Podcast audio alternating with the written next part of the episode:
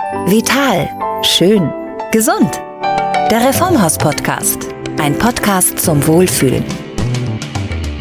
Hallo und herzlich willkommen zu einer neuen Ausgabe hier im Reformhaus-Podcast. Wir widmen uns heute einem Thema, das schon für einige Zeit zwischen der Schulmedizin und der Alternativmedizin für Streit gesorgt hat. Und zwar geht es um den Säurebasenhaushalt. Dass er für unseren Körper eine wichtige Funktion hat, ist unbestritten.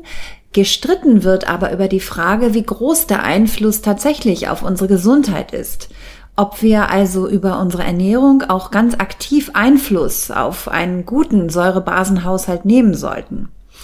Ich denke, wir müssen da erstmal ein paar grundsätzliche Dinge klären und das tun wir am besten mit einem Experten, nämlich wieder mit Professor Dr. Andreas Michalsen. Er ist Chefarzt am Immanuel Krankenhaus in Berlin, Professor für Naturheilkunde an der Charité und Autor des Ratgebers Mit Ernährung heilen.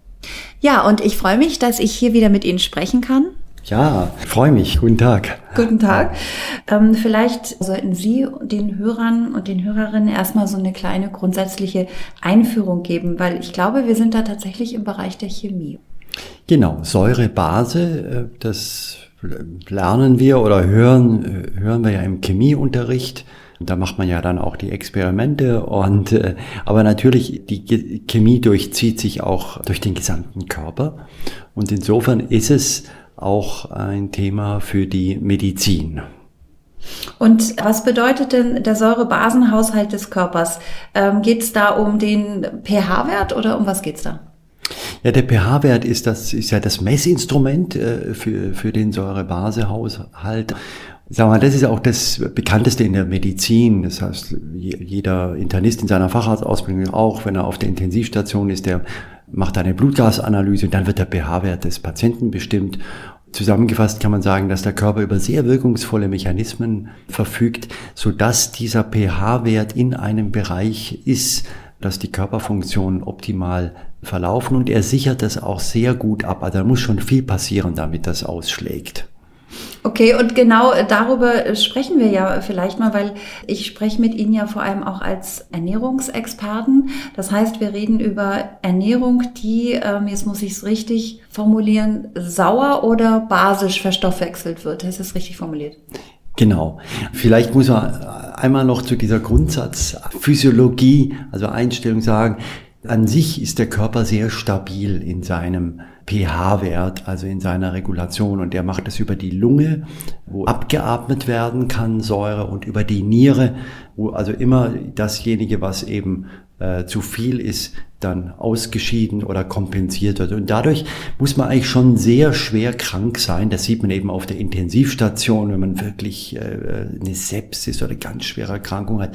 Dann kann das zum Schluss fast schon vor dem Tode, dann äh, sieht man, äh, dass es da große Verschiebungen gibt. Aber so normale Krankheiten und äh, Befindlichkeitsstörungen, die machen keinen Einfluss auf den pH-Wert.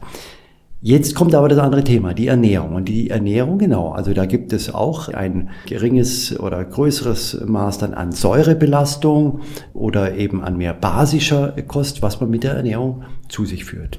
Nun ist es aber auch so, dass der Magen selber ist ja sehr, sehr sauer. Ne? Der hat einen pH-Wert von zwei, Salzsäure ist da drin. Also man muss auch ein ganz klein bisschen die Kirche im Dorf lassen. Also wenn man sich zu sehr fürchtet vor sauren oder basischen Lebensmittel. Auf der anderen Seite ist es aber durchaus so, auch wenn das oft belächelt wird, es gibt schon eine Säurelast durch Nahrung. Und das kann man eigentlich ganz klar auf den Punkt bringen, je mehr Eiweiß, vor allem je mehr tierisches Eiweiß man zu sich äh, nimmt, fungiert das im Gewebe, im Körper als Säure. Und dann kann man nicht einen starken Ausschlag der, äh, der, der Säurenbasenbalance sehen, aber einen latenten, sagen wir. Also im Gewebe ist es dann schon so, dass man da feinere Formen der Säurebelastung sehen kann. Vielleicht können wir da mal konkret werden. Äh, was sind denn klassische Lebensmittel? Sie haben gesagt, äh, tierische Eiweiße, also Fleisch. Fleisch heißt, wäre dann auf der Seite der Lebensmittel, die sauer verstoffwechselt und Gemüse, Obst ist dann basisch. Das ist so eine grobe Einteilung, die man so wirklich unterschreiben kann. Also tierische Eiweiße, haben also einen erhöhten Säurefaktor, ein bisschen auch Brot und Getreide, aber wirklich in sehr viel geringerem Ausmaß. Es gibt ja diese Basendiäten und basische Ernährung und da wird dann in der Regel auch empfohlen, auf Brot ganz zu verzichten. Das kann man machen, aber es ist sicherlich so, dass es von der Relation her sehr viel wichtiger ist, auf Fleisch und Wurst und Milchprodukte zu verzichten, wenn man sich denn basisch ernähren möchte. Auf der anderen Seite eben Gemüse, Obst, Minerale eben, deswegen gibt es auch solche Basenpulver und Basentabletten, da sind dann Mineralstoffmischungen, also Calcium, Kalium, Magnesium drin. Das ist alles basisch. Man kann auch ein basisches Mineralwasser kaufen, also wo dann eben mehr von diesen Anteilen drin ist. Vielleicht nochmal aber ganz wichtig ist, es ist halt so, dass da auch manchmal bei der Bewertung oder bei den Tabellen, die da im Umlauf sind, geht es manchmal auch ein bisschen drunter und drüber. Dann äh, heißt es, etwas ist sauer, weil es sauer schmeckt. Also das ist ja vermutlich ein Schmarrn. Das heißt, das weil Schmarrn. sonst wären ja Zitrusfrüchte ja. zum Beispiel. Genau, Zitrusfrüchte oder auch säuerliche Früchte, die haben schon Säuren, deswegen schmeckt es säurig, aber das sind flüchtige Säuren. Das heißt, die sind nach ein paar Sekunden, werden die sofort umgewandelt und sind dann basisch danach. Also insofern ist eine Zitrone keine Säurebelastung. Oder Kaffee ist auch so ein Beispiel, der bei den herkömmlichen basischen Diäten wird der immer stark beschuldigt, dass er also eine Säurelast ist. Klar kann der Kaffee den Magen reizen, dann kann man Sodbrennen kriegen und dann hat man saures Aufstoßen, aber der Kaffee selber ist basisch. Das heißt nur mal ganz grundsätzlich, also es geht um eine Balance, das heißt, das eine ist nicht schlecht und das andere ist nicht gut, sondern es geht um, ja, um die balancierte Ernährung. Es geht um eine balancierte und mehr vegetarische oder pflanzenbasierte Ernährung und vielleicht um eine Ernährung, die nicht ganz so viel Brot und Kohlenhydrate hat. Das ist eigentlich die Summe dieses ganzen Themas. Und vielleicht muss man aber auch nochmal dazu sagen, es ist nicht das allerwichtigste Thema in der Ernährung. Also es kann bei einzelnen Erkrankungen oder Befindlichkeiten mal eine Rolle spielen, bei chronischen Schmerzen, bei Rheuma. Aber es hat jetzt wirklich nicht den Stellenwert wie die Höhe der Blutfette oder Zuckerwerte. Das heißt, das ist eine ganz andere Liga von Risiko dann. Das heißt, man kann so ein bisschen den Streit vielleicht auch niedriger hängen, weil wenn man da so ein bisschen anfängt äh, zu googeln im Netz, äh, die Frage, kann der Körper übersäuern? Da gibt es ja oder gab es, ich weiß nicht, ob das noch aktuell ist, ja auch so einen gewissen Streit zwischen obwohl ich den Begriff nicht mag, zwischen Schulmedizinern und alternativeren Medizinern. Die Schulmedizin gesagt hat, dass die Übersäuerung, das sei wissenschaftlich nicht belegt, das sei Hokuspokus. Wie sieht's denn aus mit der wissenschaftlichen Belegung? Ähm, wie ist da der Stand der Forschung? Also beide haben recht. Also die klassische Schulmedizin, die, die raspelt ja immer so ein bisschen gröber. Ne? Das heißt, da, äh, es ist tatsächlich so im Blut. Meistens wird im Blut der pH-Wert festgestellt und gemessen. Und da tut der Körper wirklich alles, um das immer in der Balance und aufrecht zu erhalten. Und deswegen sagten ein konventionell wissenschaftlicher Mediziner zu Recht, naja, also ob man da jetzt irgendwie ein Stück Fleisch oder einen Kaffee trinkt, das spielt überhaupt gar keine Rolle, weil der pH-Wert des Blutes, der bleibt ganz exakt gleich stabil, außer man ist lebensgefährlich erkrankt. Das stimmt. So. Jetzt hat man aber halt in den letzten Jahren erst angefangen, im Gewebe den pH zu messen. Also nicht nur das, was im Blut, sondern das, was an der Endstrecke im Gewebe ankommt. Und da gibt es eben doch diese feineren Grade an Übersäuerungen. Das heißt nicht, dass man deswegen gleich tot umfällt oder dass das ein Riesenproblem ist, aber es ist schon auch ein Hinweis, dass es also jetzt keine Spinnerei ist, wenn man von einer Säurebelastung durch Ernährung spricht.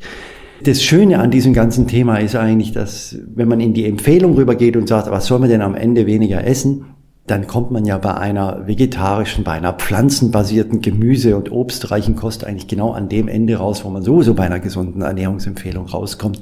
Dann ist es vielleicht nur noch der Punkt Brot, wo es hier so eine leichte Differenzierung gibt und dass der Fisch auch schlecht wegkommt bei dieser Betrachtung der Ernährung, weil der Fisch auch sauer ist. Ne? Jeder Fisch oder gibt es bestimmte Fischsorten, die besser oder schlechter sind? Im Prinzip fast jeder Fisch, weil es geht um das Fischeiweiß und das ist letztlich in jedem Fisch drin. Sie haben das Wort Basendiät eben schon mal gesagt. Wenn jetzt aber jemand sich sagt, okay, ich habe mich in letzter Zeit wirklich ähm, nicht gut ernährt, ich habe eben viel Fleisch gegessen, ich habe viel Fastfood gegessen, macht das dann Sinn, dass man sich auf eine Basendiät stürzt? Wie sieht die dann aus? Ja, also diese Basendiäten oder auch dieses Basenfasten, also wo man dann sich basisch ernährt und noch die Kalorien nicht ganz so drastisch wie beim richtigen Fasten, aber die Kalorien auch ein bisschen reduziert, das ist schon erstmal eine gesunde Ernährung, weil es ist eben eine pflanzenbasierte Ernährung ohne Weißmehl, ohne eher ungesunde Kohlenhydrate und als solches erstmal gut. Und wenn sich jetzt jemand auf so eine Basendiät für vier Wochen zum Beispiel selber setzt oder wenn er ein Basenfasten macht, dann ist das erstmal gesund. Das Problematische ist, das wird so ein bisschen übertrieben, eben als dass man fürchterliche Erkrankungen kriegt, wenn man Säure in der Nahrung zu sich äh, nimmt oder eben diese Einteilungen, die sind manchmal einfach nicht ganz korrekt. Es gibt schon eine Messmethode, die Prahlmessmethode, Professor Rehmer und sein Team haben die in Dortmund entwickelt. Da gibt es Maßzahlen, aber wie, gesagt, wenn man so durch die Bücher und die Ratgeber und so blättert, da ist manches dann schon auch sehr ungenau und einfach auch nicht alles ganz stimmig. Wenn man sich jetzt äh, ja um ein ausgewogenes Säure-Basen-Verhältnis, ohne die Sache zu übertreiben oder zu wichtig zu nehmen, wenn man sich darum bemüht, wirkt sich das denn auch positiv auf meine Gesundheit aus? Da gibt es nicht ganz so viele Studien, aber es gibt durchaus ein paar kleinere Studien. Da scheint es doch so zu sein, dass das gerade bei rheumatisch entzündlichen Erkrankungen günstig sein könnte, sich bewusst basisch dann äh, zu ernähren. Es gibt bei Rückenschmerz eine Studie, und überhaupt, wir haben ja auch Studien, wo man jetzt nicht die basische Ernährung untersucht hat, sondern auch die Zuführung von Basentabletten oder Baseninfusionen. Also man kann das ja auch unter Auslassung der Ernährung machen. Und da ist es unbestritten, dass bei der Nierenschwäche, bei der Niereninsuffizienz ist es von Vorteil, wenn man diese Basen Ergänzungen äh, zu sich äh, nimmt, auch bei Bluthochdruck. Also insofern gibt es schon ein paar Hinweise, dass das medizinisch auch hilfreich und sinnvoll ist. Und nochmal als gesunder Mensch gefragt, äh, stärkt das? Also wir sind ja jetzt auch in einer Zeit, wo viele Erreger durch die Luft schwirren, äh, Erkältungsviren, was weiß ich. Ähm, ist das einfach jetzt vielleicht auch eine gute Jahreszeit? Um also für das Immunsystem ist dieses, die, diese Thematik Säurebase nicht jetzt wirklich das Wichtigste. Also da, da sind wirklich andere Themen wichtig. Da ist das Darmmikrobiom, die Darmbakterien wichtig. Da sind mhm. die sekundären Pflanzenstoffe wichtig, also die bunten, bitteren Stoffe wie Vitamine und so weiter. Und da kommt Säurebase erst wirklich ganz weit unten in der Hitparade. der Hitparade ist gut. Ja, ich würde sagen, ähm, zum Thema Säurebasen, wir wollen es, wie Sie sagen, hier nicht überbewerten, aber wir wollen sie aber auch nicht falsch verstehen. Das Thema sollte man auch trotzdem ernst nehmen. Es ist, ein, es ist ein sehr spannendes Thema und ich glaube auch, es wird noch mehr Forschung kommen in den nächsten Jahren und da wird sicherlich noch bei einigen Erkrankungen herauskommen, dass dieses basische, die basische Ernährung Vorteile hat. Aber halt äh, auf der anderen Seite ein bisschen die Zurückhaltung, dass einfach zum Teil sehr übertrieben wird. Und ich fasse es halt immer so zusammen, dass halt, wenn man sich an sich gesund ernährt, dann hat man eigentlich eine basische Nahrung und dann brauche ich das auch gar nicht so hervorkehren. Da, wenn das kein Schlusswort war zu diesem Thema, wunderbar. Ja. Und äh, ich sage schon mal herzlichen Dank für Ihre Beratung. Gerne. Mehr zu diesem Thema Säurebasenhaushalt findet man natürlich auch zum Nachlesen im Reformhaus-Magazin oder online auf reformhaus.de. Ich verabschiede mich und freue mich auf die nächste Ausgabe. Tschüss. Der Reformhaus Podcast. Ein Podcast zum Wohlfühlen.